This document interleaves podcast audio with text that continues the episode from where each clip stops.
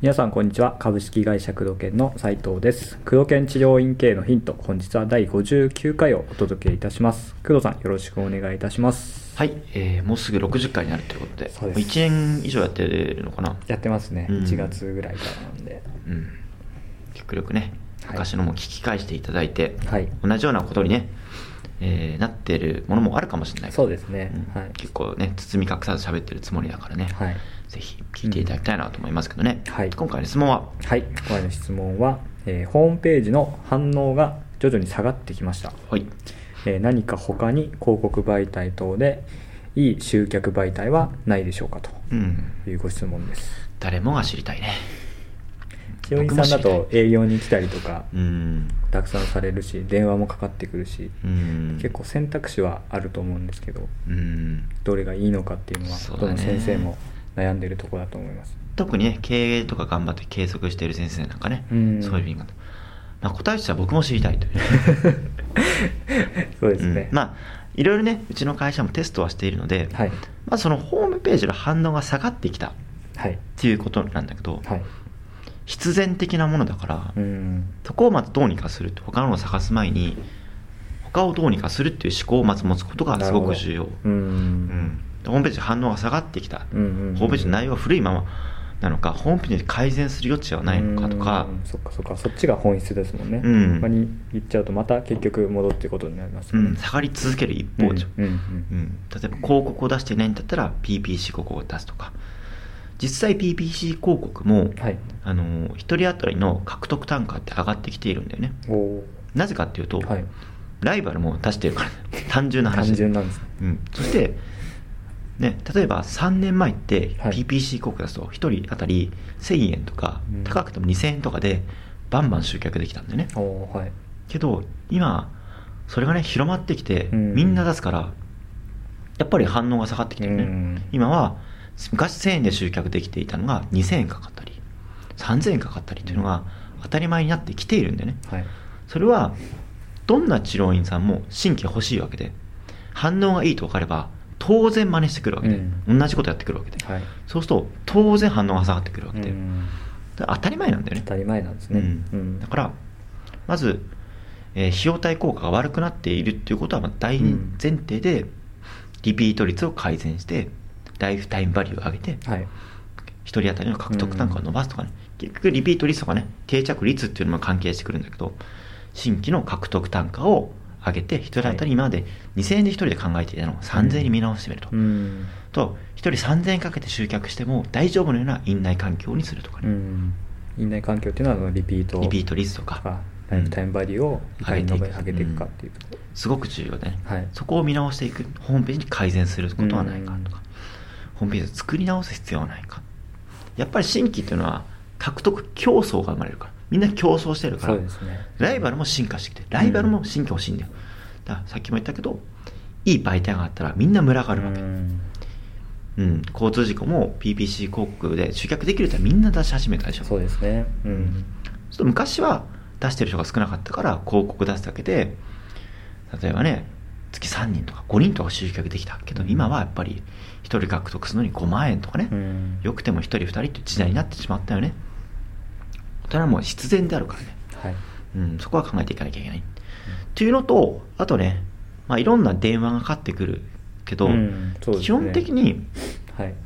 うーんうちもいろいろテストしてるけどあんまりいいものってないよね。ううん。んテレマしてくるってことは売れないから電話してくる売ってくるわけで、はい。まあ営業マンのコストもかかってるし、そうですね。うん、電話してる人のコストもあるしね、うん。当然成果報酬になってるはずだから、うん。うん。そう考えるとテレマしてくるホームページ業者とかテレマしてくるうんサービスっていうのは一歩引いてね、はい。見直した方が俺はうん。いいと思う、うん。うん、いろいろ見ていて。僕が見ていていいなと思うのは大体うちのメルマガとか工藤系のサービスとしてね、はい。大体もう確立されてくるから。うんうん今だったらまあ YouTube とかね今ちょっとテストしてるけど。ね。うん。うん。YouTube で集客できるのか、まあ、うん常にうちの会社がそういった広告だったりお金をかけての集客っていうのは常にどんな治療ミサイルの最善を走ってるから、はい。まあ、基本的に Facebook もテストしてるしね。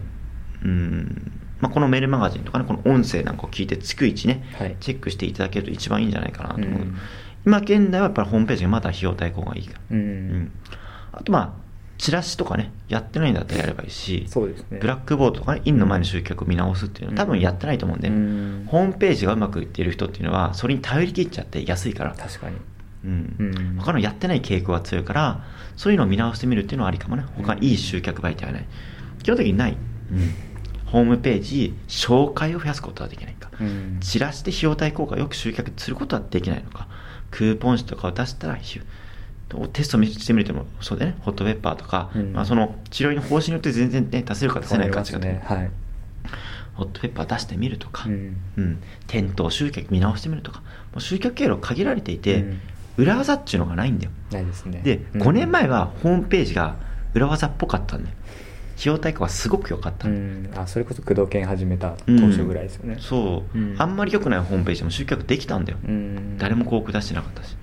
SEO も上げたらすごい来たんだよ昔は。うん。今やっぱり競争が激しくなったからホームページのレベル上がってきてるからちょっとね反応が悪くなってきてるけど、うん。